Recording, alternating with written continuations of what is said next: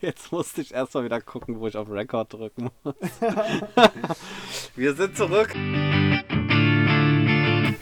Podcast.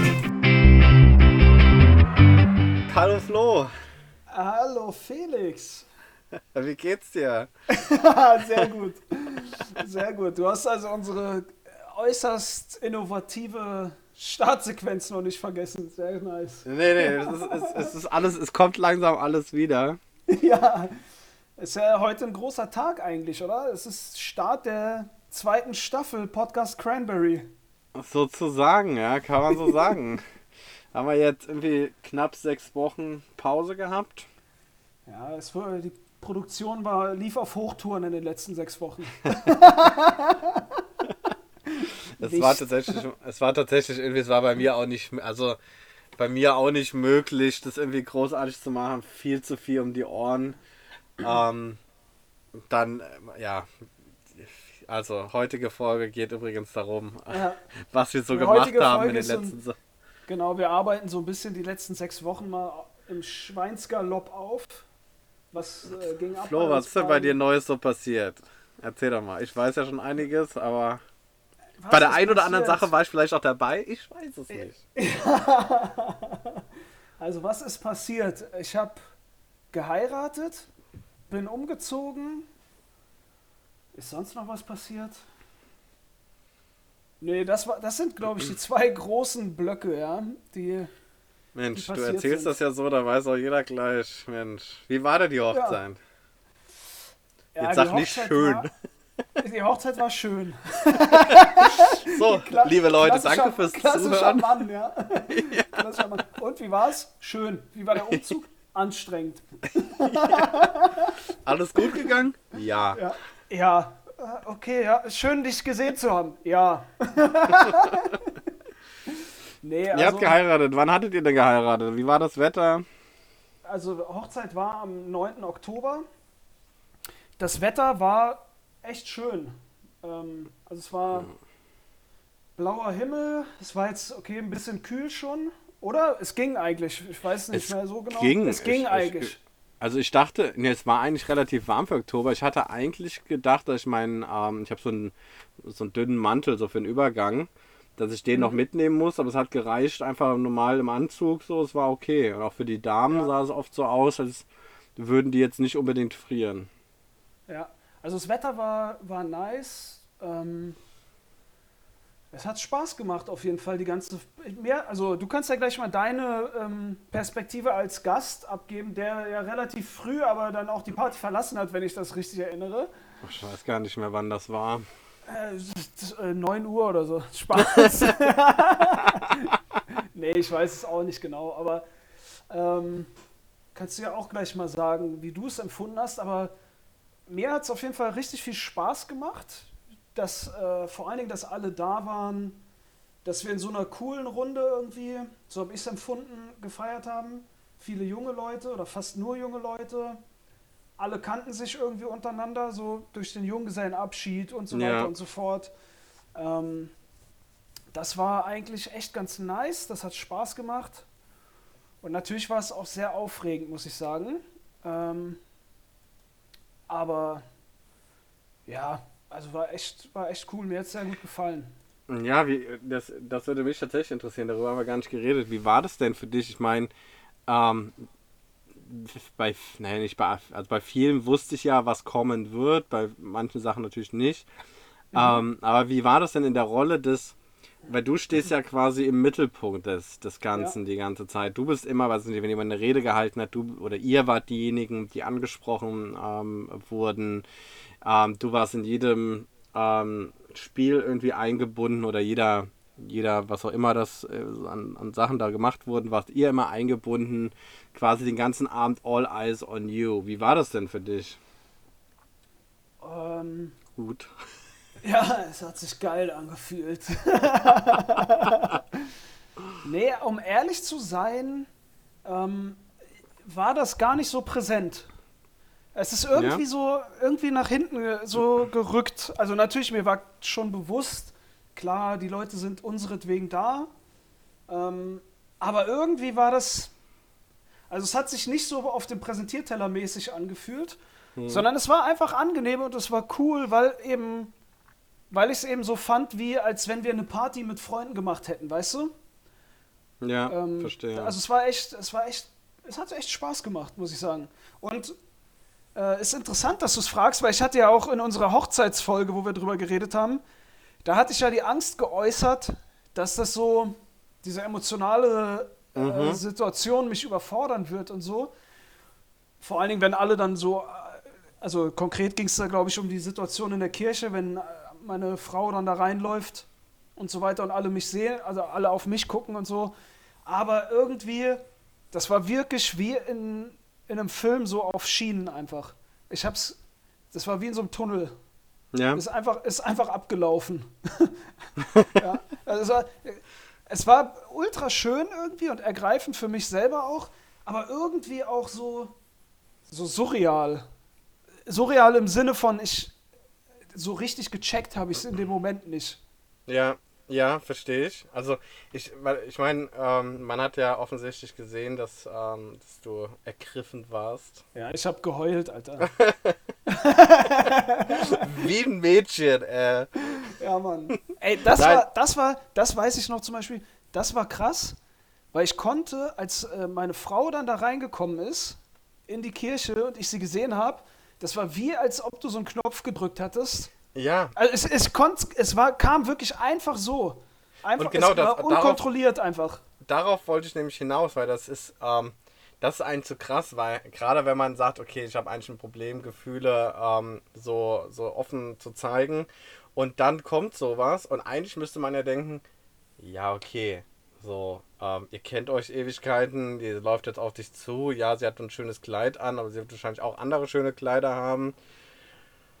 Ja, warum ist es jetzt so, dass es so ähm, krass emotional wird? Aber ich muss sagen, ich hatte, ich weiß nicht, ob ich das erzählt habe, ich hatte ähm, mal das Hochzeitskleid mit meiner besten Freundin ausgesucht. Mhm. Also, wir waren da in diesem Brautenbodengeschäft und so.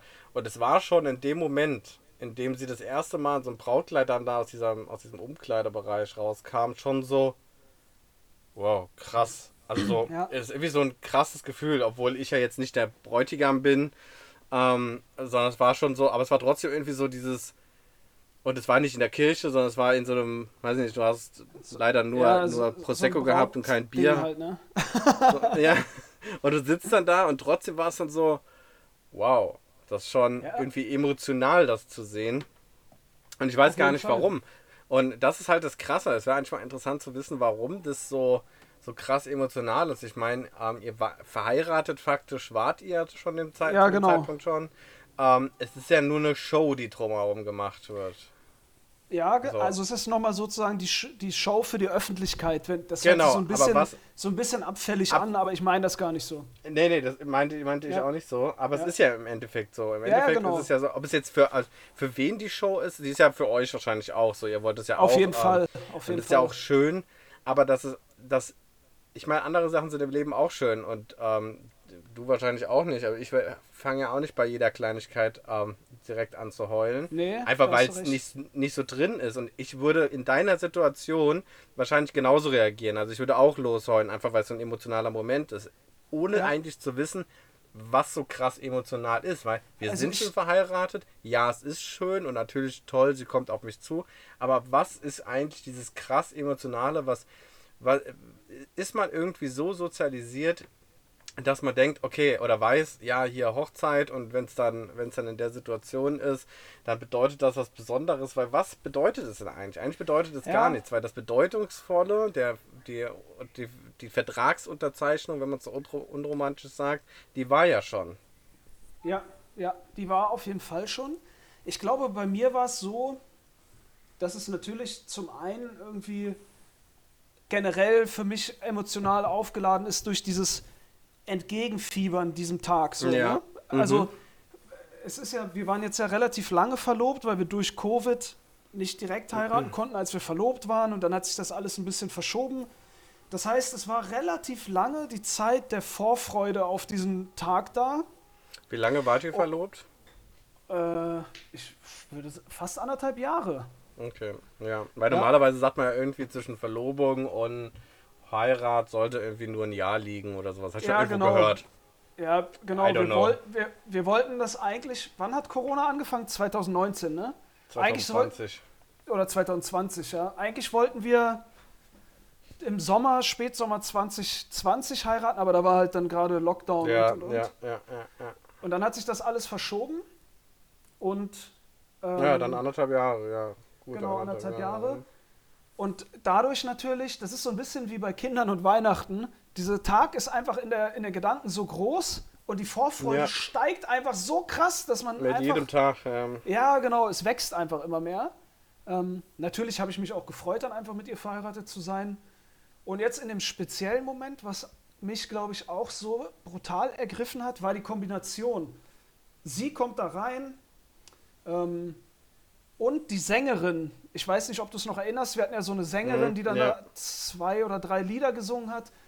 Ich weiß nicht, wie es dir ging, also vielleicht ist das auch so meine Bräutigam-Brille jetzt, aber das hat auch noch mal so brutal irgendwie auch noch mal so, so die Dämme geöffnet, weil, weil Musik packt mich dann irgendwie noch mehr so, weißt du? Ja, voll, auf jeden Fall. Also das war auf jeden Fall so und das war natürlich auch für alle anderen wahrscheinlich, also für mich auch, war natürlich, ein- ist natürlich ein schöner Moment zu sehen, oh, sie sah super aus, sie, ähm, keine Ahnung, das war einfach, das war einfach ein guter Moment. Der Vater bringt sie rein, du siehst den Stolz in den Augen des Vaters, so, das ist natürlich schon, schon ähm, ein krasser Moment. Nur trotzdem, wei trotzdem weiß ich nicht, was ist, was die emotionale Reaktion so dabei Ja, ist. Ich, glaube, weiß dass man, auch nicht. also, weißt du, wenn du jetzt jemanden siehst, der stirbt, so, oder, oder jemand stirbt, ob du es jetzt siehst oder nicht, der dir Ja. angehörig ist, dann ist, ist die Situation klar, weil du diese Person nicht mehr wieder siehst. Okay, aber es ändert sich ja nichts, ähm, dass du sie geheiratet hast. Im Prinzip Ja. war eigentlich, dass früher war es ja noch so, okay, du heiratest und jetzt ist es offiziell daraus ergeben, daraus, danach hat sich das Leben eigentlich geändert, also ganz früher. Mhm. Weil dann, weiß ich nicht, keine Ahnung, dann hast du noch 20 Ziegen dazu gekriegt oder so, keine Ahnung. Was weiß ich denn? Äh? Aber ähm, so, es änderte sich und das bedeutete irgendwas. So, du, du konntest, weiß nicht, du durftest offiziell den Geschlechtsakt vollziehen oder was weiß ich. Ja. Ähm, aber jetzt für euch, nach so vielen Jahren Beziehung, ähm, es änderte sich ja jetzt nicht. Das hat sich ja bei euch, außer das dass sie stimmt. ihren Namen jetzt ändert und so ein paar Kleinigkeiten, äh, bürokratische Kleinigkeiten, ähm, ändert sich ja eigentlich nichts. Und da frage ich mich, ob es tatsächlich einfach so eine Sozialisierung ist, dass man halt, man, man, man ist halt, dieses Thema heiraten ist immer so, ja, heiraten ist was, man hat sein ganzes Leben mitgekriegt, so, man, heiraten ist was Besonderes, der Moment ist was Besonderes, ohne eigentlich zu hinterfragen, warum er was Besonderes ist. Ja, ich, also ich glaube, also ich stimme dir schon zu, dass das viel auch mit der Sozialisation zu tun hat, das glaube ich auch. Wenn ich jetzt so drüber nachdenke, ist es bei mir auch noch, glaube ich, ein großer Punkt gewesen, weil ich, ein, dass ich einfach wusste, wie sehr sie sich freut Ja, und das, das, das Wissen darum, wie sehr sie sich freut, hat mich dann erfreut wieder so und hat, Ja. hat, mich, so, hat mich so ergriffen einfach, weißt du? Und ich glaube, das ist ja dann letzten Endes auch irgendwie so das, was Liebe vielleicht auch ausmacht, dass man sich halt daran erfreuen kann, wenn man weiß, dass der Partner sich über irgendetwas freut, weißt du, dass man das teilt irgendwie. Und ich, ich glaube, wenn ich so drüber nachdenke, dass das so, so unterbewusst irgendwie auch so auch ein ganz, ganz krasser Grund war. Ne? Also nicht falsch verstehen, das heißt jetzt nicht, dass ich sie nur geheiratet habe, um ihr eine Freude zu machen.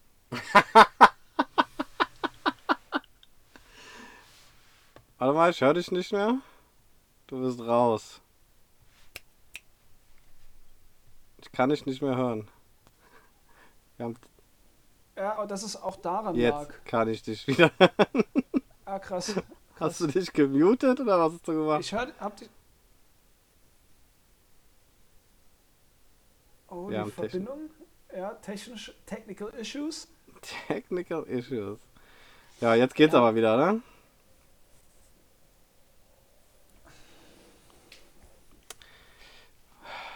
Ja, das ist natürlich blöd, liebe Leute. Ja, warte mal. Jetzt höre ich dich wieder. Ja, sag mal. Ja. Ja, ja, hallo, hallo, hallo. So, jetzt geht's wieder.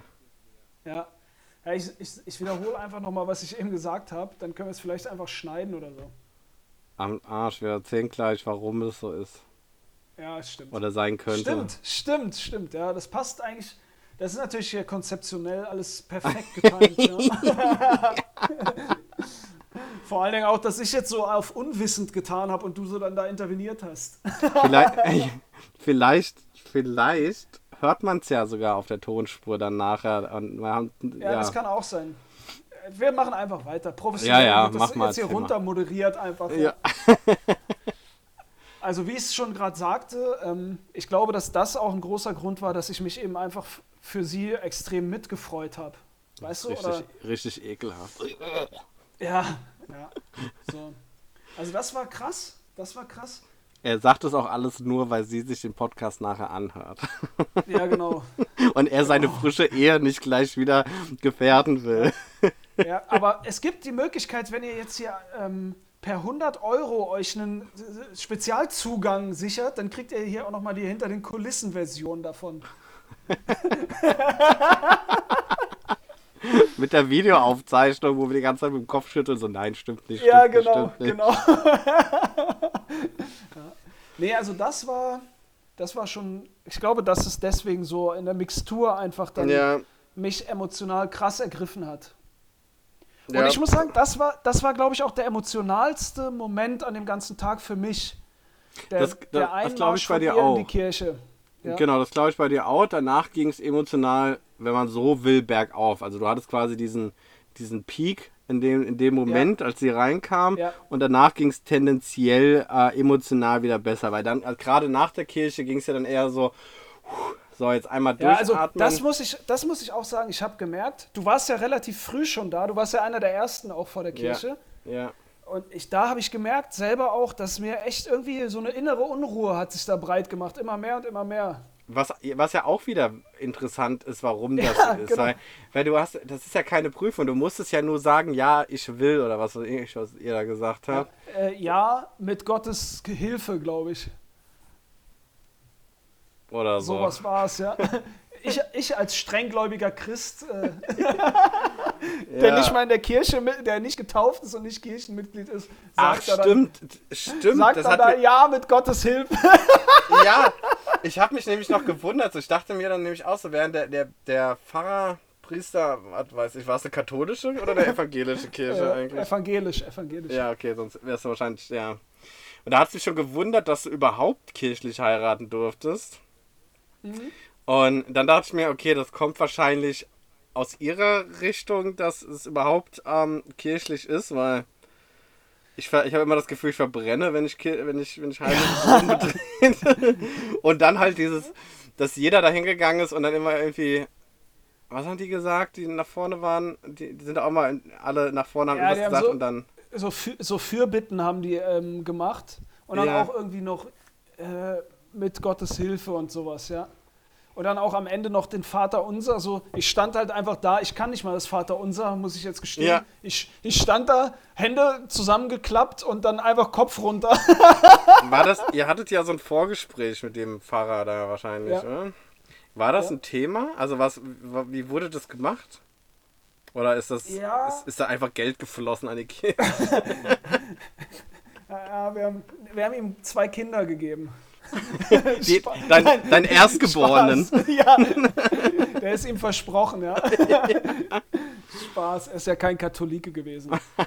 ähm, Stimmt, er hat, stimmt, stimmt, er hat ja auch gesagt, dass er verheiratet ist. ja. ähm, nee, da haben wir schon drüber gesprochen.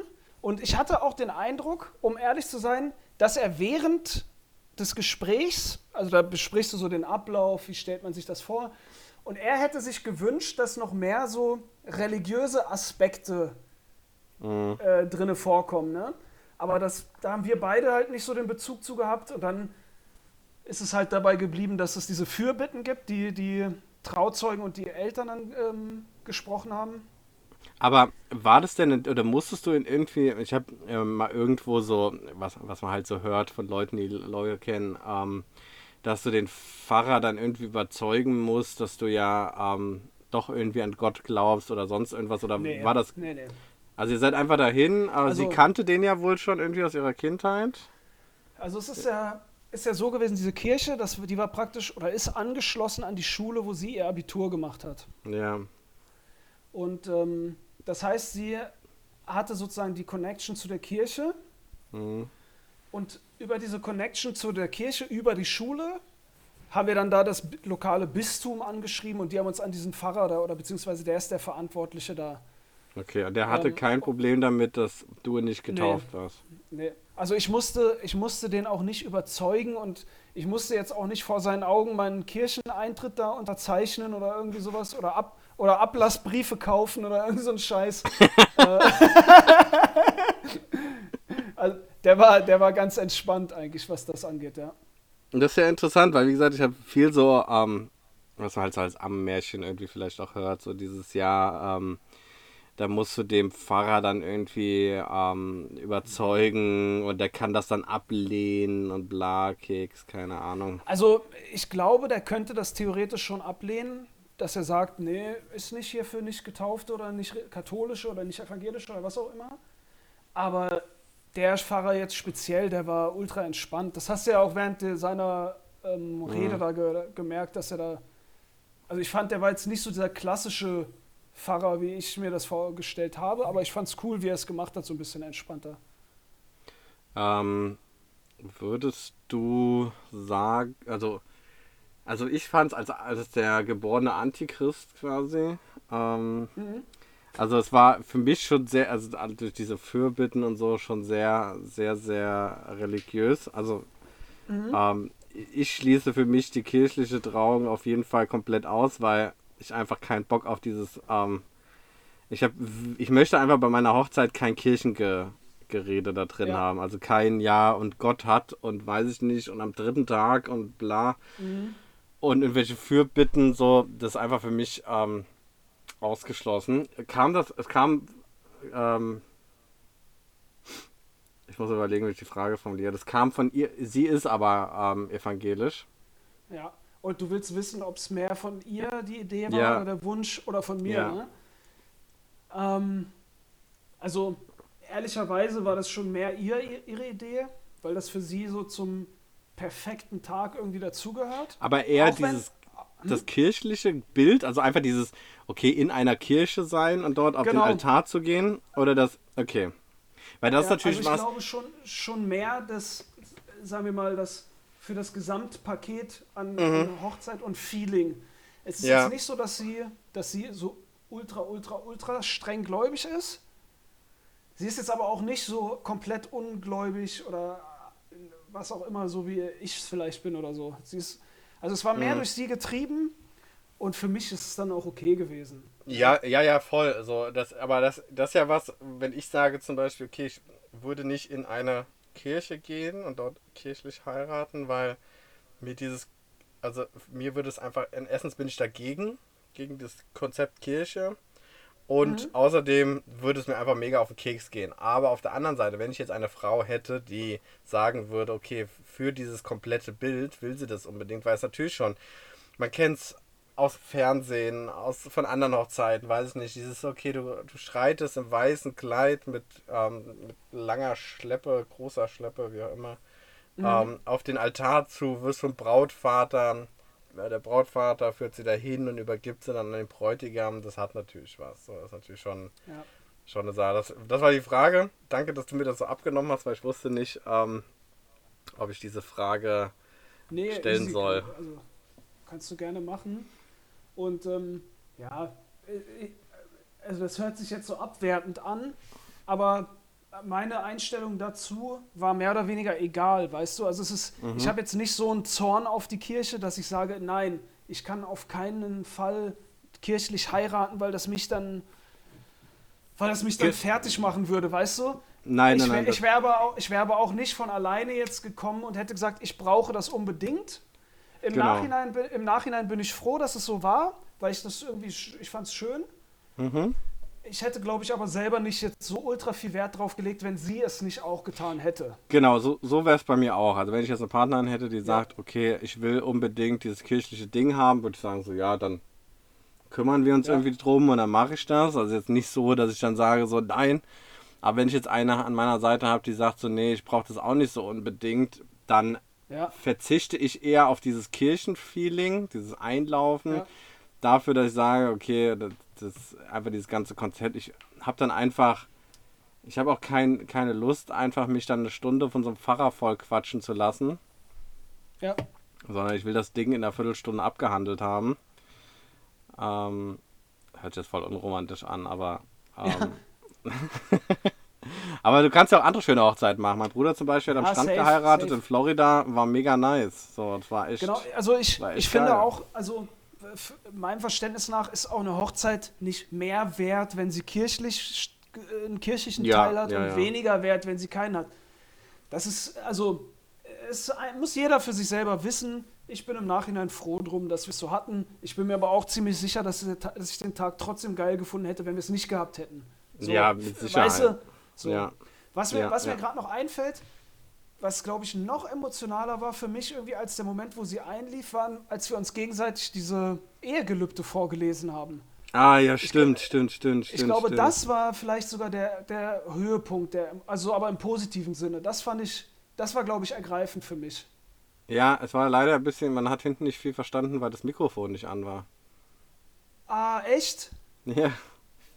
Boah, Der der, Pfarrer- scheiß, scheiß Pfarrer, Alter. Der Pfarrer, der hatte auch erst in dieses Mikrofon gesprochen, ah, der hat aber relativ laut gesprochen. Da ist man schon so, okay, ähm, warum funktioniert das? Also, okay, warum spricht er da rein, wenn es nicht an ist? Dann ist er aber an dieses Pult hinten gegangen, da war es an, aber als ihr dann gesprochen hat, hat man es hinten eigentlich, also ich habe keine Ahnung, was du gesagt hast. Oh nein, scheiße, Alter. Müssen wir wohl nochmal machen. Ja, mal sehen, vielleicht kann ich es ja hier mal vorlesen, das Ehegelübde. Ich habe das noch. Das habe Hab ich ich- äh, auch, auch selbst mir ausgedacht und geschrieben. Hat nicht irgendjemand gefilmt? Bestimmt, oder? Ja, das müsste ich mal gucken. Bestimmt wird das, oder vielleicht wird das aufgenommen, ja. Werden die, werden die Fotos von der Hochzeit eigentlich geteilt? Ja, es gibt einen Dropbox-Link, da müsstest Ja. du auch schon. Ja, ja, das, sein, oder? das habe ich gesehen, aber es gibt ja noch welche, die professionell gemacht wurden. Ja, die, die sind jetzt gerade fertig geworden. Die werden auch noch geteilt, ja. Sehr gut. Ja. Und dann gibt es auch noch irgendwann später einen Film dazu. Die haben ja auch noch Filmaufnahmen gemacht, diese Fotoatzen. Ähm, das Den schneiden die dann als einen Film Ja, zusammen, genau, was? Ah, so- cool, cool, genau, cool, ja. cool. Ja, Und genau, also umgezogen war, bist du. Genau, das war der eine Teil. Ähm, der coole Teil oder der noch spaßigere Teil war natürlich dann die Party danach, ne, mit Spielen und so. Das war dann entspannt. Ja, ja, gut. Und natürlich auch mit äh, Alkoholkonsum. Und irgendwann kam jemand an, es gibt keinen harten Alkohol. Kümmer dich mal drum. Ja, wir haben das dann zum Glück regeln können. Da gab es ein Missverständnis im Vorfeld, Alter. Was war denn das? war, Ja, das Missverständnis war, dass wir eigentlich gesagt haben, wir wollen ähm, Gin Tonic und Wodka Maracuja oder so haben als harte Getränke. ja, Und die, die Location, die bereiten das dann vor. Und dann haben die das aber irgendwie vercheckt. hm. Und dann haben wir die eine Frau dort gefragt, die da ge gemacht hat. Die hat gesagt, nee, können wir nicht machen, das geht so spontan nicht. Und dann haben wir ja schon Pläne geschmiedet, dass wir irgendjemanden zur Tanke schicken müssen, der dann einen Großeinkauf macht. äh, und dann habe ich ähm, Sven und ich aber nochmal einen anderen Atzen gefragt, haben mit dem gequatscht und der hat gesagt, ja, nö, klar, können wir machen. ne? Dauert halt dann nur ein bisschen, weil wir dann ein bisschen Vorbereitungen treffen müssen. Das war so um 22 Uhr, glaube ich, kurz vor Ja. dem Hochzeitstanz war das. ja, ja. Und dann haben wir, haben wir beide, oder habe ich gesagt, ja, ey, alles easy, wenn ihr nach dem Hochzeitstanz, wenn das dann fertig ist, wenn die Tanzfläche eröffnet ist, picobello, so, alles gut. Ja, Und dann ging es ja dann auch. Ja, ja, stimmt. Ja. Und das war sowieso eigentlich auch der Plan, dass es harte Getränke dann erst gibt, wenn die, wenn die Ja, Party macht doch voll Sinn. So. ist. Sonst hast du Weil immer bei, irgendwelche bei unserem Leute, die. Klientel da, Ja, bei unserem Klientel hätte man dann schon äh, fünf Leute mindestens mal ausrangieren müssen, vor, bevor es eigentlich losgeht. ja, stimmt. Ich glaube, ich glaube, du weißt, an wen ich vor allen Dingen denke. Der hatte Ja. einen, Wein, einen weinroten Anzug an und kommt aus Westberlin. Ja. ja. Ah, ja, das stimmt, das stimmt, das stimmt, ja. Ja, es war auf jeden Fall eine sehr gelungene Party, auch aus meiner Sicht. Ähm, war es war es sehr, sehr schön. Ähm, Nice. Das hat mir auch viel Spaß gemacht und so. Und die Leute, es war auch ganz cool, dass wir den Junggesellenabschied so zusammen gemacht haben, weil dann kannte man sich schon mal und war dann nicht Ja, so, genau. Ah ja, weiß nicht so. Also ich war auch schon auf Hochzeiten, gut, jetzt war ich nicht alleine da, aber ich war schon auf Hochzeiten alleine, wo ich irgendwie nur den Bräutigam und noch so zwei Leute kannte. Und dann Ja, stehst du abstürzen. ständig irgendwo rum, kennst keinen. So, ah ja, und äh, wie gehören Sie dazu? Ja, mhm, ja, haha, mhm. Ja. Und da kanntest du halt immer irgendjemanden und konntest mit den Leuten quatschen und so. Das war schon ganz gut eigentlich. Das war Ja, echt, echt nice. Auch die Location fand ich cool. Ähm, hat, hat Spaß gemacht. Ja, war. Und das Wetter, ihr hattet einfach mega Glück mit dem Wetter in dem Oktober. das safe, hätte auch ganz safe. anders ausgehen können. Es hätte auch einfach in Strömen regnen können. Ja. ja, das war wirklich, es war echt perfekt eigentlich vom Wetter her, ja. Ja, es war nicht so, dass du dich totgeschwitzt hast. Du hast aber auch nicht gefroren. So, es war Ja. vollkommen okay, ja. Es war, hat ja, Spaß gemacht. ich auch, ja. Genau, das war die eine große Sache, die anstand. Und dann sozusagen zwischen oder während der Hochzeit, vor der Hochzeit, nach der Hochzeit sind wir dann auch noch umgezogen in eine neue Wohnung. Und äh, da musste dann auch noch relativ viel gemacht werden. Neu streichen, ähm, was weiß ich, die alte Wohnung übergeben, streichen Mhm. und äh, Umzug selber und was weiß ich, dieses typische Gedöns halt. Internet äh, arrangieren, was auch ein ewiges Problem war. Was ihr neu- jetzt ja erst habt, oder? Ja, genau. Das äh, haben wir jetzt seit Montag, glaube ich. Ähm, weil es ist Neubau und hier gibt es nur Glasfaser. Und der Anbieter, bei dem ich vorher war, der ist nicht in der Lage gewesen, hier mich per Glasfaser zu versorgen. Und dann habe ich denen das gesagt, also als sie dann wussten, okay, wir können dich nicht versorgen, habe ich gesagt, ja gut, dann mache ich dir so eine Sonderkündigung. Du hast ja so Ja, Sonderkündigung. ja, ja, klar. Wenn die dich nicht versorgen können, dann Sonderkündigung. Genau, dann sage ich dem, zu dem Typen da, mit dem ich die ganze Zeit am Doktern war. Das war dann so der, der 15., mit dem ich gesprochen habe, der mir dann da erstmal tatsächlich helfen konnte. Ähm, der sagt dann so, ja gut, bla bla bla. Dann sage ich, dann leiten Sie das bitte an den Sonderkündigungsdienst oder an den Kündigungsbereich von Ihnen direkt weiter, damit die wissen, dass ich hier nicht versorgt werden kann, damit das nicht nochmal tausendmal geprüft werden muss. Ja, ja, mach ich, mach ich, das ist schon erledigt. So, ja, cool, cool, danke, danke, dann geht das ja jetzt schnell. Ja, ja, das dauert so drei, vier Tage, wenn die das schon haben, dann ist es durch. Was war? Natürlich Bullshit, Alter. Bullshit. Ja. Der hat dann, äh, gefühlt hat er dann nur gesagt, ja, Kündigung. Und dann musste ich da nochmal angeben, ja, Sonderkündigung, weshalb, wieso, warum? Okay, ist jetzt in Prüfung. Dauert jetzt nochmal 100 Jahre. Oh, ekelhaft. Dann muss ich aber ein Lob aussprechen an den neuen Anbieter, wo ich jetzt bin. Das ging dann echt äh, rucki Ja. Das hat dann, ging dann echt schnell, ja. Techniker Also kamen ich- sofort. Ähm, Ich habe noch nie erlebt und ich bin in meinem Leben sehr, sehr, sehr, sehr, sehr oft umgezogen, dass ich irgendwo eingezogen bin und das Internet funktionierte einfach. das geht nicht in Deutschland. Das ist, du bestellst diesen scheiß Router, dann kommt er irgendwann an. Dann schließt du das an und es geht einfach nicht. Dann rufst du da wieder an und sagst, hier, der Router geht nicht. Ja, da muss ein Techniker vorbeikommen. Leck mich doch. Wieso kommt nicht ein Techniker mit meinem Router? Ja. Warum kommt das nicht in einem? Warum muss ich das Ding erst anschließen? Ja, funktioniert nicht. Ja, da muss ein Techniker kommen. Oder auch beliebt, ja, wenn du nicht bei der Telekom bist, keine Werbung, war es ja dagegen und so. Wenn du nicht da bist, oftmals gehören denen die Leitungen, andere nehmen die irgendwie mit. Also halb Ja. gefährliches Halbwissen irgendwie. Und dann muss aber ein Telekom-Mitarbeiter die Leitungen freigeben an diesem Hauptverteiler irgendwo. Dann sagt, ja, wir schicken die von der Telekom raus. Du weißt aber nicht, die müssen ja nicht zu dir. Du weißt nicht, wann das passiert, wie das passiert. Ja, Ja. es kann sein an dem oder an dem Tag. So, boah, ey, wirklich. Und dann dieses Ja, wochenlang da warten, ey, es ist einfach jedes Mal Chaos. Ich hasse und, das. Und ich muss ja sagen, wir wussten ja relativ lange im Vorfeld schon, wann wir umziehen. Das nämlich zum 15.09. sind wir umgezogen. Und heute haben wir den 18.11., das heißt, ihr habt zwei Monate auf euer Internet gewartet. Genau. Und jetzt halte ich fest, weil ich wusste, zu wann wir umziehen, habe ich schon irgendwie so Mitte, Anfang Mitte Juli, also zwei Monate vorher, diesen ganzen Prozess in, in Gang gebracht. weil ich genau das befürchtet habe, was du gesagt hast gerade so, ne? Dass das ewig Ja, dauert. aber wenn du, wenn du, wenn du noch nicht drin wohnst, dann liegt das irgendwo bei denen rum und da ist dann vermerkt drauf, dass du erst dann und dann einziehst und dann wie aber, bei anderen Leuten. Dann, das Problem war sogar noch erstmal vorher, weil es ein Neubau ist, bei meinem alten Anbieter, die konnten nicht mal die Adresse finden. Die Adresse ja. es in ihrem scheiß System nicht. Ich sag, ja, ich wohne da. Nee, kann nicht sein. Wo wohnst du? Du kennst ja diese Telefon das sind auch immer so Hänger. Die denken, sie haben die Weisheit mit Löffeln gefressen. So.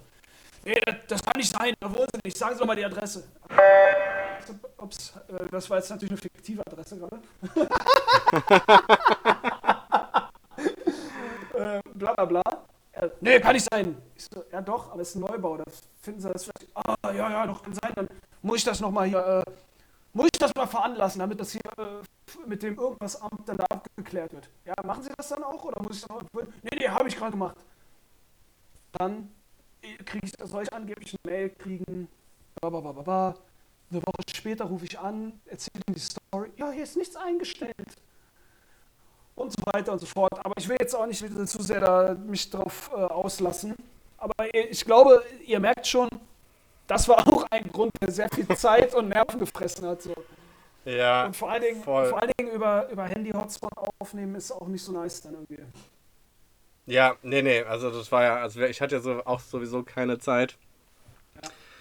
Ja. Ähm, dein, also zumindest kommt es bei mir so an, es kann natürlich auch ähm, in der Tonspur anders klingen, dass deine in den letzten 30, 40 Sekunden war deine Tonqualität ein bisschen komisch. Es kann aber auch sein, dass es nur bei mir so ankommt, weil ja. ich ja zurzeit nicht in Deutschland sitze. Ich sitze gerade. Was, was war denn bei dir los so? ich war oder bin im, boah, ich weiß gar nicht mehr, so Mitte Oktober. Ja, du bist noch nach der Hochzeit, einen Tag danach oder zwei Tage danach, ne? Ja, ich glaube, es hat dann doch drei oder vier gedauert. Also die Hochzeit war 9., 9., 10., dann Ich bin donnerstags danach bin ich los. Also okay, bei dir kommt meine Tonqualität immer noch schlecht an, aber ich weiß es, weiß es nicht. Mach mal irgendwas an deinem Mikro. Ja? Jetzt? Komm, komm ich an? Ja, war schlecht. Du kommst immer so, als wenn da so ein. Aber es kann auch an mir liegen. Wir machen einfach weiter. Abgehackt? Abgehackt, meinst du? Ja, nicht mal abgehackt, sondern so wie so ein. Jedes Mal, wenn du redest, ist so wie so da drunter, aber es kann auch bei mir nur so ankommen. Oh, Sehen wir dann. Das ist leider so, und zwar, weil ich ja dann am, weiß ich nicht, so um den 15. rum, 15.10. Ähm, habe ich mich dann auf dem Weg mit meinem Van nach Portugal gemacht und bin tatsächlich in einer recht schnellen Zeit durchgefahren. Also ich hatte mich vorher nicht großartig informiert und bin da losgefahren und habe die zweieinhalbtausend Kilometer dann in drei Tagen gemacht. Ich bin den ersten Tag so um die 1000 Kilometer gefahren. Krass. Habe mich in Frankreich auf den Rastplatz gestellt, dort gepennt und habe dann im Nachhinein erfahren, dass das so mit das Gefährlichste ist, was du machen kannst, weil in Fra besonders in Frankreich an den Rastplätzen ähm, sich albanische Banden rumtreiben, die dir zum Beispiel Gas ins Fahrzeug ähm, leiten. So, über irgendwelche, ja, wenn das halt irgendwie so ein bisschen, äh, irgendwo, da kommst halt durch und dann wachst du halt morgens auf und dann ist halt dein Ding da ausgeräumt. So, das ist halt ein bisschen blöd. Alter, krass. Oder dich sonst irgendwie abziehen. Gut, mir ist nichts passiert. Am Tag später, weil ich ja ähm, zu dem Zeitpunkt auch noch davon ausgegangen bin, ähm, dass das äh, Wildcampen mein Leben sein wird, bin ich dann irgendwo in Spanien abgefahren von der Autobahn, so 20 Kilometer ins Landesinnere und habe dann ähm, dort quasi ähm, ja, meine Zeit, meine, meine Nacht verbracht, irgendwo bei irgendwelchen mhm. Ruinen. Sah für Instagram-Fotos richtig nice aus. Ähm, aber es war schon Stresssituation so, weil, keine Ahnung, du stehst irgendwo, du weißt nicht, kommt da irgendwie nachts jemand, sind da irgendwelche Jugendlichen oder schickt dich irgendjemand weg, so, du bist schon irgendwie unter Stress. Ja. War dann mal, irgendwie hat man meine Außendusche, also auf dem Rastplatz habe ich mal meine Innendusche benutzt, auf dem, auf dem Platz, wo ich in Spanien gestanden habe, mal meine Außendusche, weil da war keiner. Ähm, das ging alles soweit. Und dann war die Überlegung, weil ich sollte sonntags in, ähm, in Portugal in dem Surfcamp ankommen, äh, war die Überlegung, okay, mache ich noch einen Zwischenstopp in Spanien, habe dann aber entschieden, so nein, mhm. mache ich nicht. Ähm, ich fahre jetzt durch, ich habe keinen Bock mehr. also, Aber wie, wie viele Tage warst du dann insgesamt unterwegs? Drei Tage war ich unterwegs. Also am dritten Tag bin ich in Portugal. Wie viele Kilometer sind das gewesen? Zweieinhalbtausend Kilometer. Und am dritten Tag bin ich quasi, also ich bin Donnerstag, Freitag, also ich bin Donnerstag losgefahren, die 1000 Kilometer, dann Freitag und Samstag ähm, Nachmittag, so um 16 Uhr rum, 15, 16 Uhr bin ich dann an meinem Ziel an der Algarve angekommen, in dem Surfcamp. Bin dann da angekommen, habe mich dann dahingestellt, ähm, bin dann auch gleich mit Leuten in Kontakt, in Kontakt gekommen, ähm, weil ich bin da angekommen, ich hatte keinen Bock mehr, es war irgendwie alles ein bisschen chaotisch da. Hab dann gedacht, okay, ich stelle mich jetzt da irgendwo hin und tr trinke jetzt erstmal ein Bier. So, und dann ja. habe ich gleich jemanden kennengelernt, der mir gegenüber gestanden hat. Und habe ich gleich gesagt, hier, willst du auch ein Bier? Jo, und dann ist man ins Gespräch gekommen und dann ähm, hatte ich ja noch einen Tag vorher quasi Zeit, weil ich ja einen Tag früher angekommen bin als geplant. Und äh, dann haben wir uns ein bisschen so die, die Algarve angeguckt, so ein paar Orte. Ähm, so in der Nähe von Faro ist das, falls das jemand googeln will, zwischen Faro und Sagres ähm, oder Sagres. Faro kenne ich, ja. Ähm, und ähm, ja, also bin dann angekommen, bin, ähm, habe dann mein Surfcamp da gemacht, bin auch noch eine Woche länger geblieben, also insgesamt war ich zwei Wochen da. Nochmal so Boottrip gemacht und so Sachen. Und mhm. das war quasi nochmal so eine Ausnahmesituation der Ausnahmesituation. Also die Ausnahmesituation eigentlich ist ja, dass ich in einem Van lebe. Und die andere Ausnahmesituation war dieses Camp, weil es war halt so ein bisschen wie Cluburlaub, so ziemlich durchorganisiert, so morgens um neun gab es Frühstück, dann, dann da wurde zum Surfen abgeholt, dann bist du zurückgekommen, dann gab es Abendessen, dann gab es das, dann gab es das, dann gab es das, so und du hattest irgendwie auch keine Zeit für irgendwas großartig, warst halt so entertained. Hast dich mit, hab mich mit vielen Leuten da ähm, angefreundet und haben Party gemacht und weiß ich nicht was. Und natürlich dann auch übers Vanlifen, besonders in Portugal war unterhalten. Auch, waren das auch alles Vanlife-Atzen, die, die du da getroffen hast? Oder war das so eine wilde Mixtur einfach? Ähm, dein Mikro, du läufst, glaube ich, gerade über dein ähm, PC-Mikro, oder? Oder über irgendein anderes Mikro, weil man hört auf jeden Fall, wenn du dich bewegst, dein ähm, Pulli oder irgendwas. Okay. Möchtest. Ja, genau, jetzt das ist das Mikro vom, vom Kopfhörer, oder? Ah, wahrscheinlich. Wahrscheinlich. Hier das, ja. Okay. ja ich, ja. ich, spreche einfach mal jetzt hier so weiter rein. Ja, ja, so ist besser, genau. So hört man ja, dich okay. auch besser. Ähm, interessant.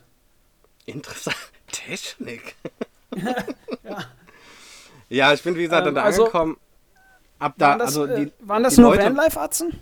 Nein, also es war ähm, ich würde sagen, 90 Prozent davon waren Leute, die einfach für eine Woche da ähm, hingeflogen sind. Ah, okay. Da kannst du auch so Zelte und so andere Unterkünfte, äh, kannst dich dann da einbuchen. Ähm, ja, wir wurden dann auch irgendwie schon, weil wir so lange da waren, auch irgendwie so Teil des, ähm, des, ja, Teil des, ähm, des Camps. Des Camps, also so weiß ich nicht, wir haben, es hieß dann so, ja, ey, kann, Felix, kannst du einen ähm, Paintball-Tag organisieren, wer will mitkommen, dann habe ich das gemacht, bin mit denen ihren Fahrzeugen dann die Leute von A nach B gefahren und so, und also wenn du da mit bei warst, also du bist so dann irgendwie so Teil geworden.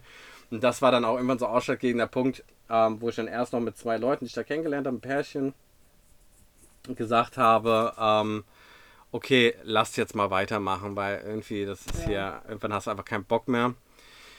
Da sind wir nach äh, Sagres gefahren. Das ist so, ähm, das ist immer noch Algarve. Das ist so der südlichste Zipfel von, ähm, von Portugal und von Europa tatsächlich. Also es ist quasi, da ist auch ein Punkt, der nennt sich The End of the World. Oder, also eigentlich heißt er The End of the European World. Das ist quasi der letzte Punkt von Europa, bevor es äh, nach in die USA gehen würde oder nach Marokko gehen würde.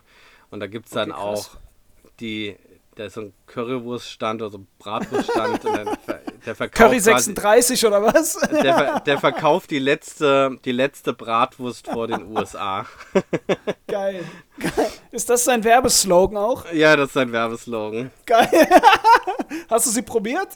Nee, der hatte leider an dem Tag zu, als ich da war. Aber ah, das ist shit. sein, sein, ähm, ja, sein, sein Verkaufsargument. Es gibt tatsächlich Leute, die genau deswegen dahin fahren. Krass. Danach sind wir dann. Ähm, ist ja auch ein gutes Qualitätsmerkmal. Ja. Warum willst du die Bratwurst essen? Soll die so geil sein? Das ist die letzte vor den USA. okay, Falls ich jetzt klar. rüber schwimmen muss. ja, alles klar. Okay. Will ich wenigstens noch eine Bratwurst gehabt haben.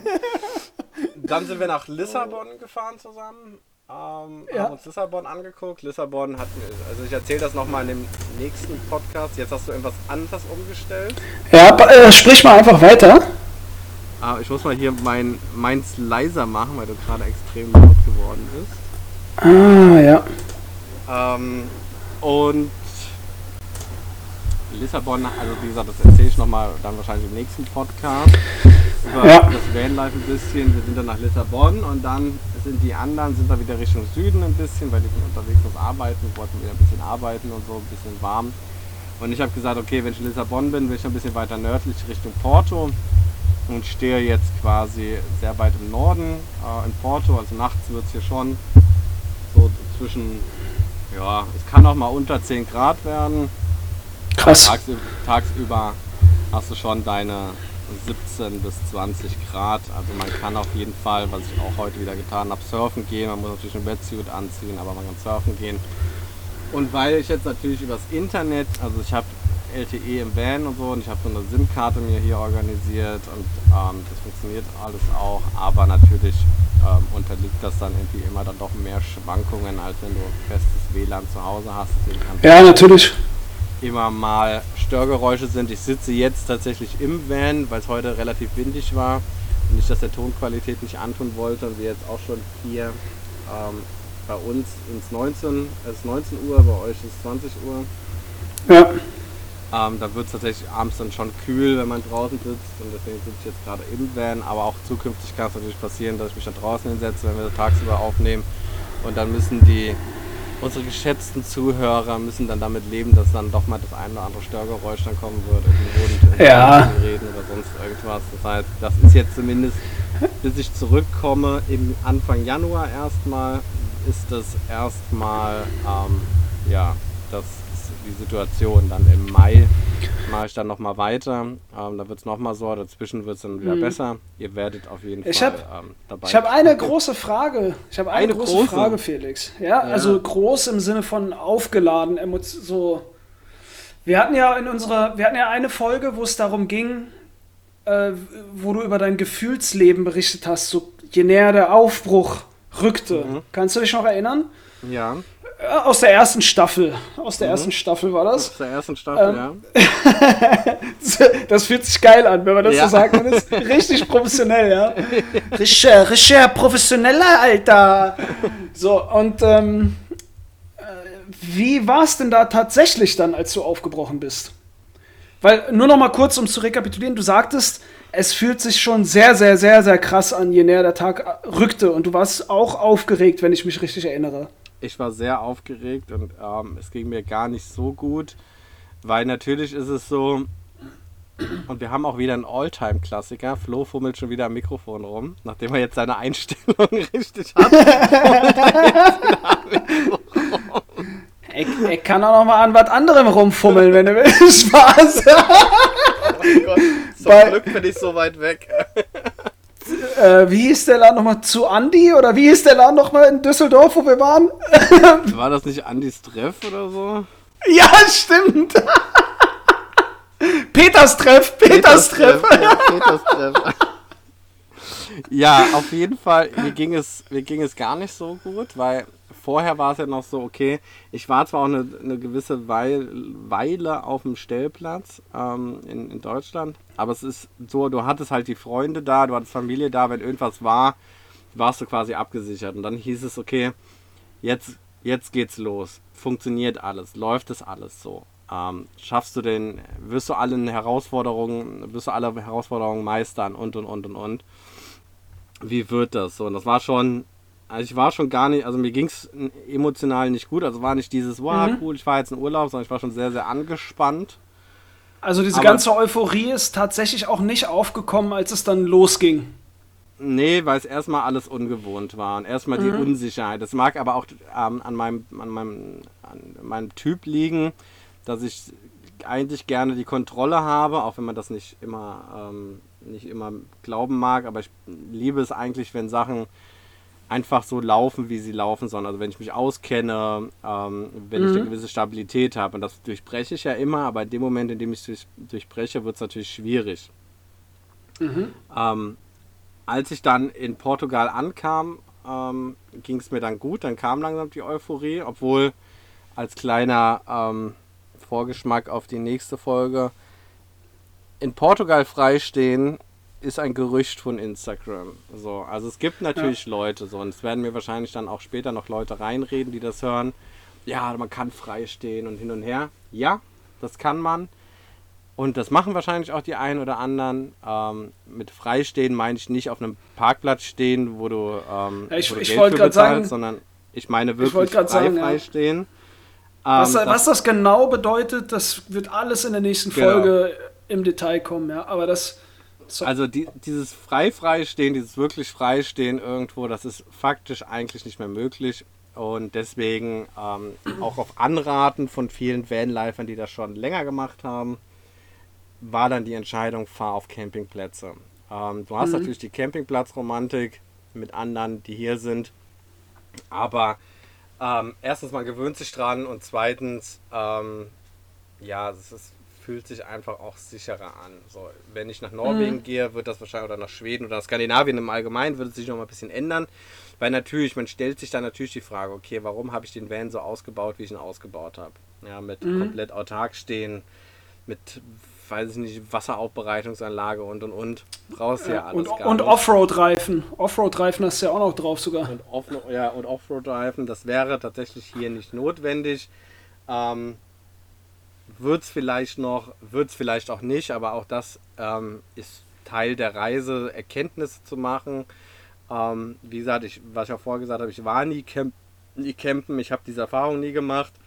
Ähm, und natürlich kommen dann Sachen in der Realität anders hoch. Aber dazu werde ich ja nochmal in der nächsten Folge nochmal einiges mehr sagen. Also es sind viele, viele Erkenntnisse gekommen. Ja. Ähm, aber jetzt aktuell geht es mir gut. Also ich stehe jetzt hier relativ lange. Also man muss halt sagen, dass Portugal ein recht kleines Land ist. Ähm, das heißt, ich habe jetzt, was soll ich machen? Fahre ich wieder an die Algarve zurück? Was macht man? Ähm, es sind halt auch immer irgendwie die gleichen Sachen. Deswegen, wenn man jetzt lange unterwegs ist und viel Zeit hat, ist es nicht notwendig, irgendwie alle zwei Tage irgendwo anders zu stehen. Da mhm. freut man sich auch mal, wenn man mal irgendwo länger steht. Porto finde ich persönlich wunderschön, viel, viel schöner als Lissabon. Und daher, ist, ich habe hier gutes Internet, funktioniert alles soweit. Ähm, deswegen ist erstmal kein, kein Bedarf, jetzt wegzugehen. Nächste, übernächste Woche soll das Wetter wieder ein bisschen schlechter werden. Und das wird dann so der, der Anreiz sein, dann wieder Richtung Süden ja. ein bisschen zu fahren. Einfach weil man, wenn man in einem warmen Land ist, will man natürlich auch einigermaßen das Warme haben. Und wenn es dann hier tagsüber nur 14 Grad werden sollen im Norden, fährt man doch lieber Richtung, Richtung Süden, wo es dann wieder die 20 Grad hat. Ja, cool. Das hört sich auf jeden Fall sehr entspannt an. also ich an. hatte zwischendrin den Moment, an dem ich dachte, ich breche das alles ab, weil es mich genervt Echt? hat. Echt? Ja, weil es nicht das war, was ich. Also es ähm, ist im, Im, Prinzip geht es dann um das, was in der nächsten Folge besprochen werden wird. Nicht nur, es war natürlich auch, dass äh, dadurch, dass sich ja meine Lebenssituation dahingehend geändert hatte, dass jemand zu Hause auf mich wartet, ähm, fragt man sich dann zwischendrin schon so, okay, ähm, also das große Freiheitsgefühl blieb aus. Warum mache ich das hier eigentlich alles? Warum tue ich mir das eigentlich an? So, wofür mache ich das noch? Ja, darf ich da kurz einhaken? Du musst die Frage auch nicht beantworten, um, ja. um, um Unfrieden zu vermeiden. Ja. Ähm, aber äh, fühlst, fühlst, du das, fühlst du dich jetzt so, als ob diese, als ob diese Erfahrung kaputt gegangen ist? So ein bisschen, die du hättest machen wollen, weil du eben weißt, jemand ist zu Hause und ich würde vielleicht auch lieber da sein? Ähm, also, oder siehst, siehst du das so ambivalent, ein lachendes, ein weinendes Auge? Nein, eigentlich, eigentlich gar nicht, weil, also, ähm, wir hatten ja schon in anderen Folgen in, der, in, in Staffel 1 ähm, über, über das Thema Scheitern gesprochen. Ähm, und das ist quasi so ein bisschen, ähm, knüpft das daran an.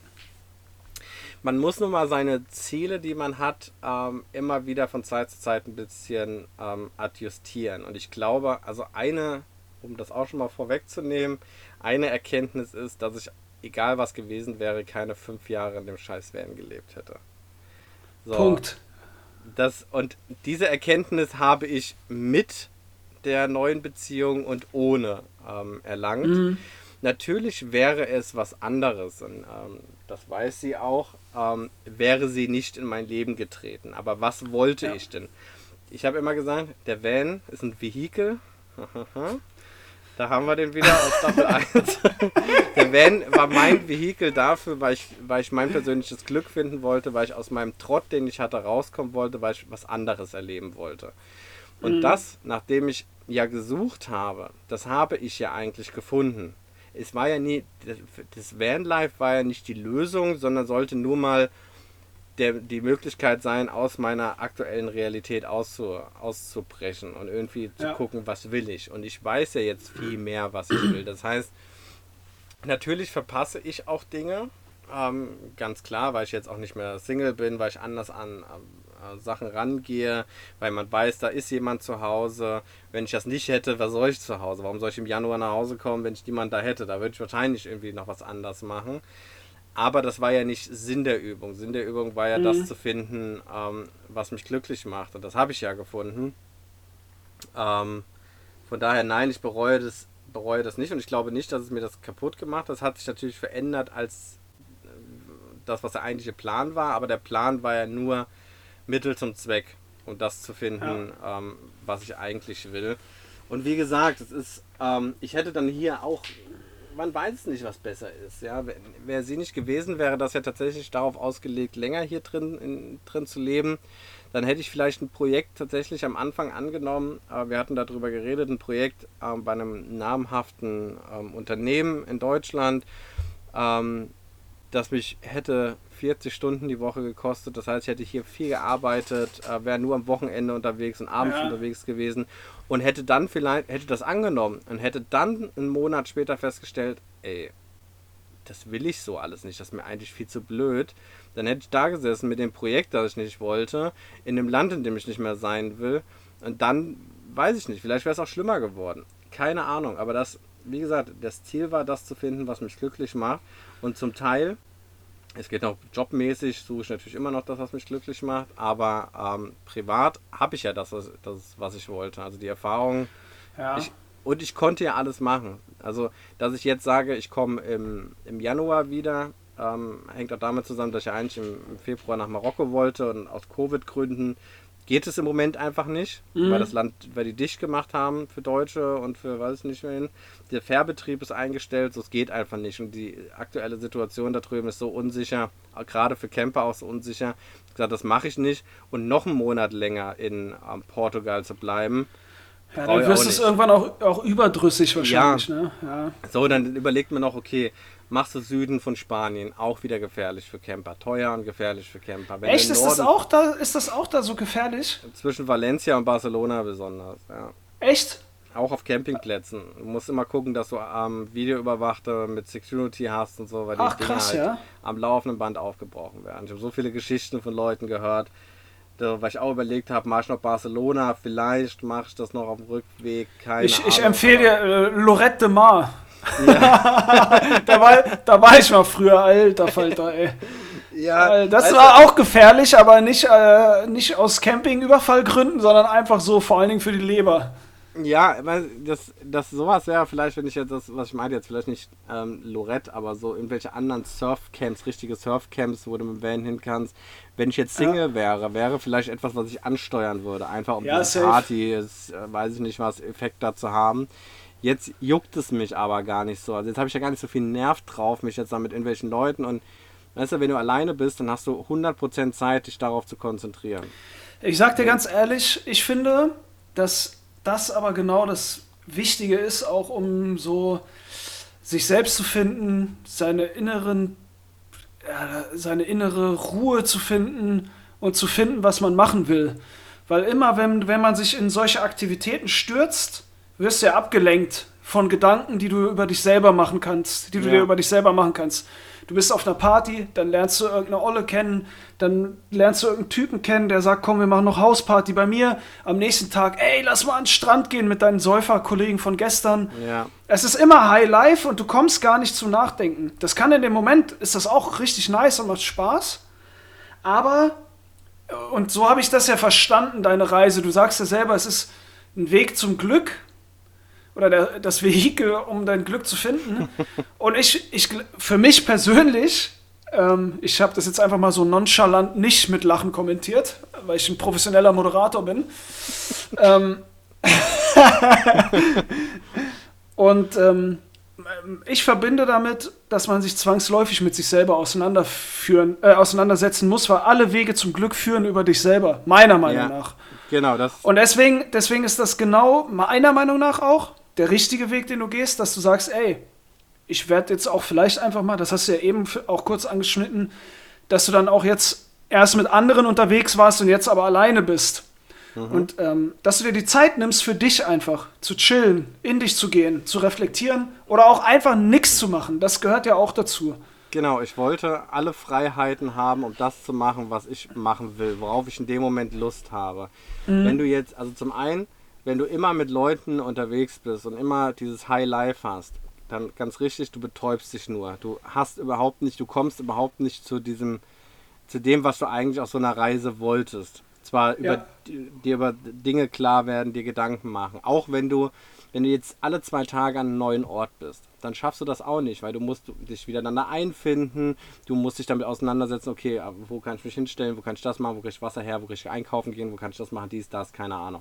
So, wenn du aber mal jetzt wie ich hier so anderthalb, dann vielleicht am Ende zwei, drei Wochen hier gestanden hast, dann hat es mal wirklich einfach Zeit. Das ist nicht immer lecker. Es ist nicht immer geil, ähm, so einen Tag alleine zu verbringen und weiß ich nicht was, da rumzuspazieren. So, aber das ist ja das, das ist ja das, was eigentlich wichtig ist. Und das andere habe ich vergessen, was ich sagen wollte. Das hast du gesagt, du hast gesagt, also das, das mit dem Betäuben. Ähm, Ja, und dass das, der Weg zum Glück darüber dahin ähm, äh, nur da zu erreichen ist, wenn das äh, sozusagen zu, mit innerer Ruhe verbunden ist. Der Weg Genau, zum Glück und- führt über den Frieden mit sich selber sozusagen. Genau, und ich wollte meine Freiheit haben. Mein Glück besteht in meiner, dass ich mich jetzt frei entscheiden kann. Das Problem ist immer nur, dass Leute, ähm, oder dass man das denkt, dass Leute das machen. Ich weiß nicht, einfach, eigentlich sollte es mir egal sein, was die Leute dazu sagen, weil es geht ja um mich. Aber man sagt dann so, oh, kann ich jetzt schon zurückkommen? Dann werden so Leute sagen, ah, das mit dem Van war ja auch nicht so clever.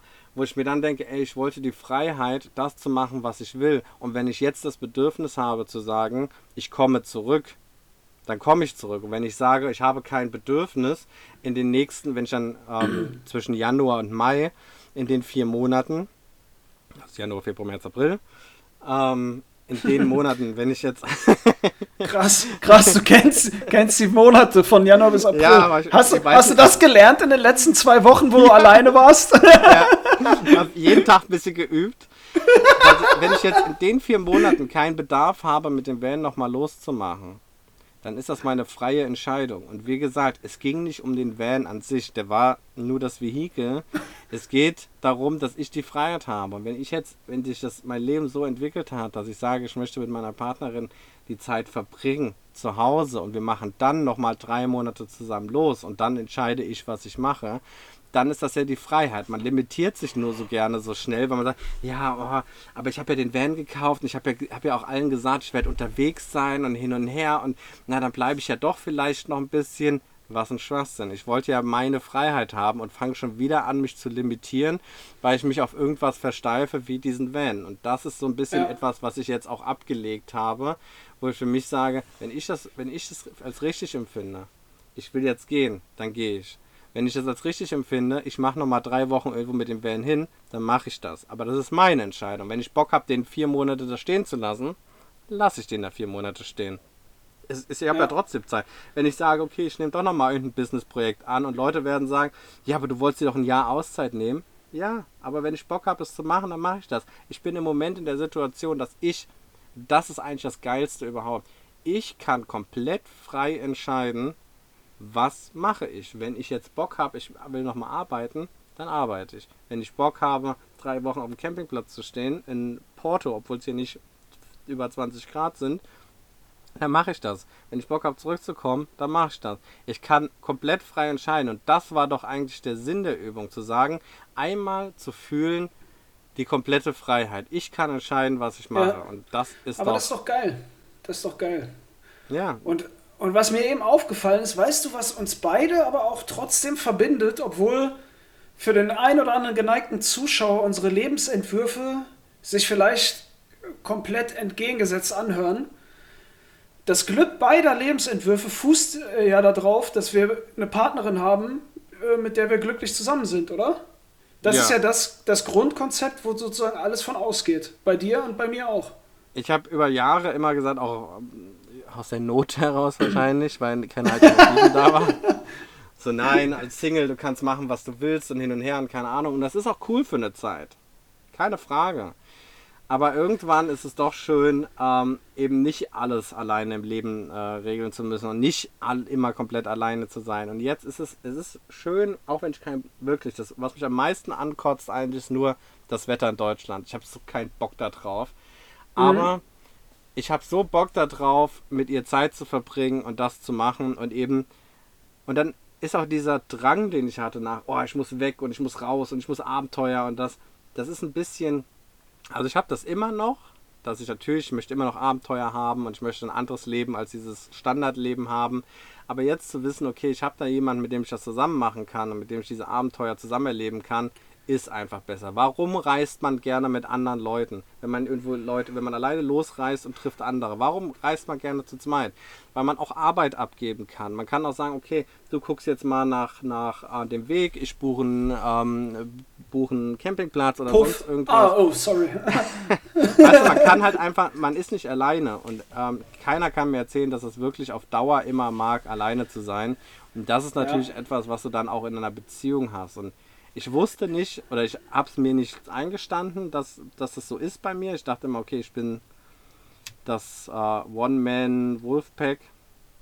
Aber, aber ähm, offensichtlich nicht und das ist ja auch was Schönes. Und das, wie gesagt, die Reise sollte ja dahin gehen. Jetzt habe ich das natürlich schon vor der Reise erfahren.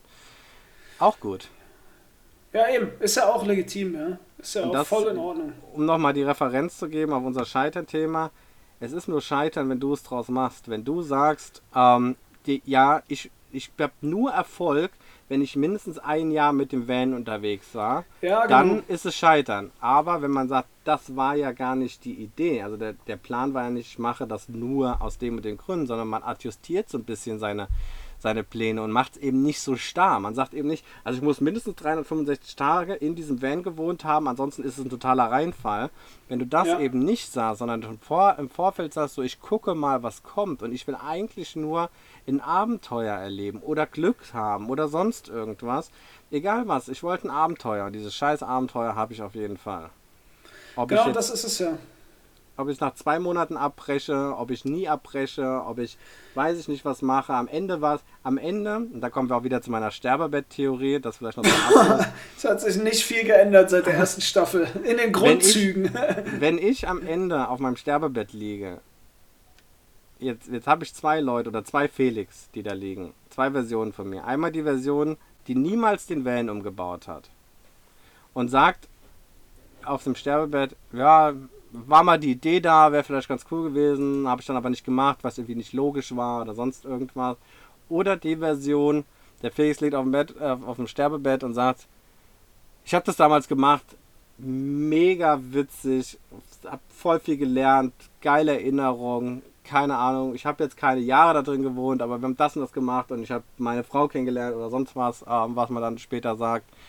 Ähm, dann nehme ich doch lieber den Felix, der die Erinnerung hat, als den Felix, der sich nur daran erinnern kann, was er gerne mal getan hätte, es aber nie gemacht hat.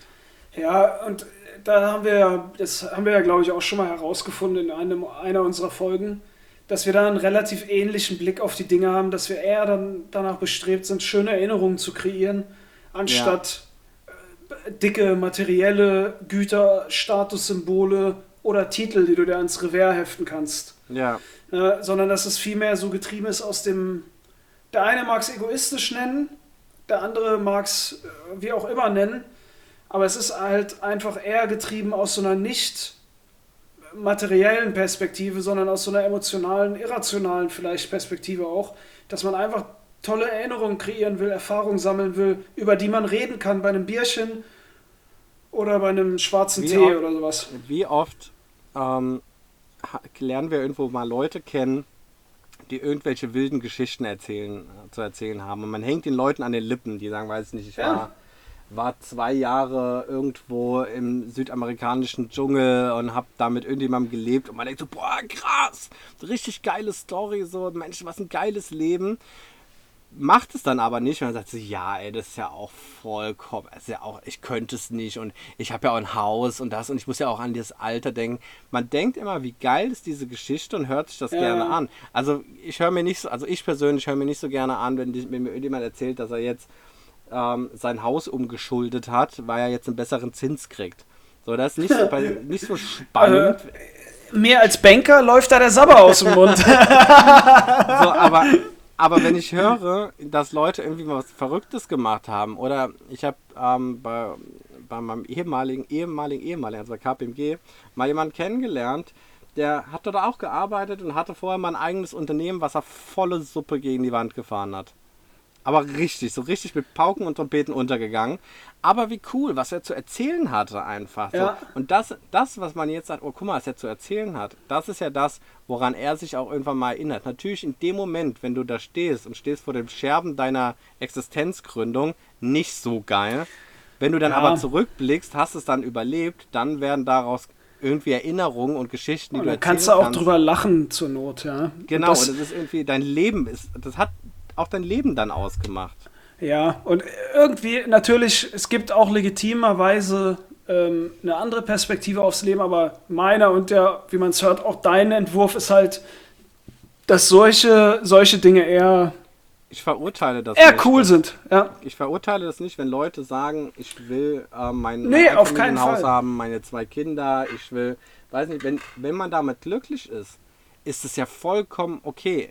Das, was, was ich nur so kritisch sehe, ist, dass ich bei vielen glaube, dass sie eigentlich damit nicht glücklich sind, sondern das nur machen, weil es Schema F ist. Und das Ja. ist das, was ich nicht machen möchte. Weil ich für mich glaube, ich brauche kein Einfamilienhaus. Wofür ich brauche den ganzen Platz gar nicht. Ich will gar nicht an einem Ich finde, Ort ich finde 30 dabei Jahre vor allen wohnen. Dingen, ich finde da vor allen Dingen immer so ähm, diese Endgültigkeit, die da immer mitschwingt. Weißt du, das finde ich immer so fatal. Ja.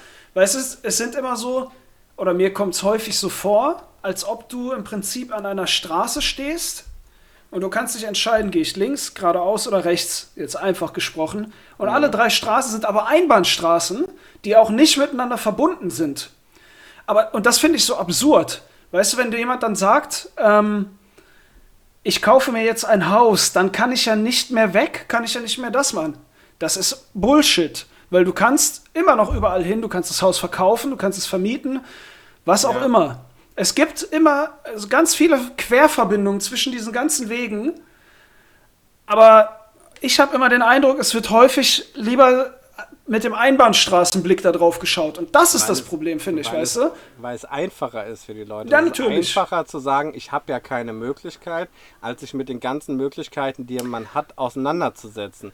Und das ist Klar. ja das auch, warum Leute, ähm, wenn ich zum Beispiel sowas mache oder man einfach andere Wege geht, warum Leute das erstmal schlecht reden. Weil sie, ja, das geht nicht und aus dem Grund geht nicht. Weil wenn sie dann, wenn sie sich damit ernsthaft auseinandersetzen würden, würden sie sehen, dass es einen Weg gibt. Und das ist ja auch Das ist ja jetzt wieder die, Pythagora, die Pythagoras-Dreieckstheorie aus der allerersten Folge. Das war ja genau das Genau, Beispiel. weil jetzt, weil jetzt zeige ich den Leuten, ja, guck mal, es geht doch. Und die Leute werden, Genau. das, es wird Leute geben, wenn ich wiederkomme, jetzt im Januar.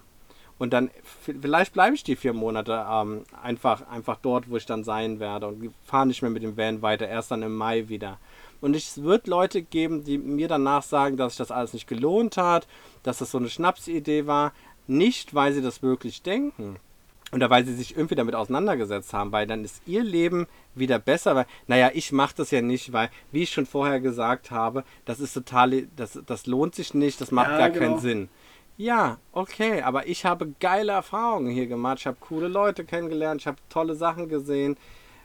Okay. Für mich ich glaube, es geht, ich glaube, es, es geht, glaube ich, nicht mal darum, um ehrlich zu sein, ähm, meiner Meinung nach, darum, ob man jetzt coole Leute oder sowas äh, kennenlernt, sondern ich glaube, in erster Linie geht es einfach darum, vor allen Dingen, dass man das macht, was man selber wirklich aus sich heraus will. Weißt du? Dass man dem nachgeht, was sozusagen dein, dein innerer Drang, dass man in sich reinhört, diese Gefühle, die aus einem kommen, irgendwie übersetzt in, in eine umsetzbare Situation oder Sache und dem dann nachgeht. Einfach nur, weil man weiß, ich will das. Und das ist ja. das, der einzige Maßstab, der gelten sollte. Weißt du, wie ich meine? Genau, und für mich ist einfach das, was wäre gewesen, schlimmer, als es zu probieren und an Anführungszeichen zu scheitern. Ich will nicht, ja. ich will nicht, ich habe nur ein Leben. Das hört sich immer so plakativ an, aber das ist nun mal so. Wir haben nur ein Leben. Diese Zeit ist begrenzt. Und ich will YOLO. Nicht, ich will nicht, ja. Und ich will aber nicht in meinem Leben sagen müssen, ja, was wäre denn gewesen, wenn ich das und das probiert hätte? Ja, vielleicht war es eine Schnapsidee und vielleicht wirtschaftlich gesehen lohnt es nicht, aber es sind nicht die Geschichten im Leben, die sich wirtschaftlich gelohnt haben, die uns nachher irgendwie eine, eine, tolle Geschichte erzählen lassen oder uns schmunzeln lassen oder sonst irgendwas, sondern es sind die Sachen, deswegen die viele Leute, die ihren 0815 Leben leben und die erzählen immer so, oh, da war ich besoffen und hab das und das gemacht. Ja, warum? weil als du besoffen warst, hast du nämlich nicht über das Für und Wider nachgedacht, sondern du hast einfach gemacht. Und das ja. ist das so, ich mach's halt nicht nur, wenn ich betrunken bin, sondern ich mach's halt auch, wenn ich nicht betrunken bin und sage, ey, ich habe Bock Vanlife zu machen, dann mache ich das. Ja, ich komme wieder mit einer riesen Erkenntnis und es ist nicht alles so, wie es scheint und es ist vielleicht auch nicht so mein Ding. Darüber reden wir in der nächsten Folge. Aber ja. ich habe es gemacht und ich weiß, wovon ich rede. Und ich würde es, wenn mich heute jemand fragt, und die Frage weiß ich auch, von wem die kommen wird. Wahrscheinlich von meinem Vater, der hört es eh nicht, den Podcast, den kann ich sagen. ja, hat sich das denn für dich gelohnt? Ja, und ich würde es jedes Mal wieder so machen. Ich würde nice. es genau nochmal so machen. Ich mit der Hochzeit übrigens auch. Und dann haben wir die beiden Themen wieder zusammengeführt. mit, mit, der nächsten Frau dann. ja, die Folge ist jetzt zu Ende. Tschüss. ja, nice. Gut, in dem Sinne würde ich sagen. Ja, jetzt bist, Folge. Jetzt wissen unsere geschätzten und geliebten Zuhörer, was abging. Was abgeht, wird spannend auf jeden Fall. Staffel 2 wird äh, noch Alles geiler als die erste Staffel. ja, die wird noch geiler, kritischer, aufregender, konventionsloser. Es wird einfach nur wild. Der, die, die, zweite Staffel ist unter dem Motto No Regrets wird die aufgenommen. no Regrets. ja. Und Übrigens, wir, wo ja jeder weiß, wir sitzen nicht zusammen, aber wir bestellen uns jetzt trotzdem gleich noch ein Bier. Das, das Bier hier oben, zumindest im Norden, ist ähm, Superbock. Oh, den Superbock, den würde ich mir auch gerne ordern. Da habe ich jetzt auch super Bock drauf, deswegen. Kellner? Können wir noch zwei Bier haben? Kellner, du Superbock. Macht's gut, Leute. Peace out. Ciao.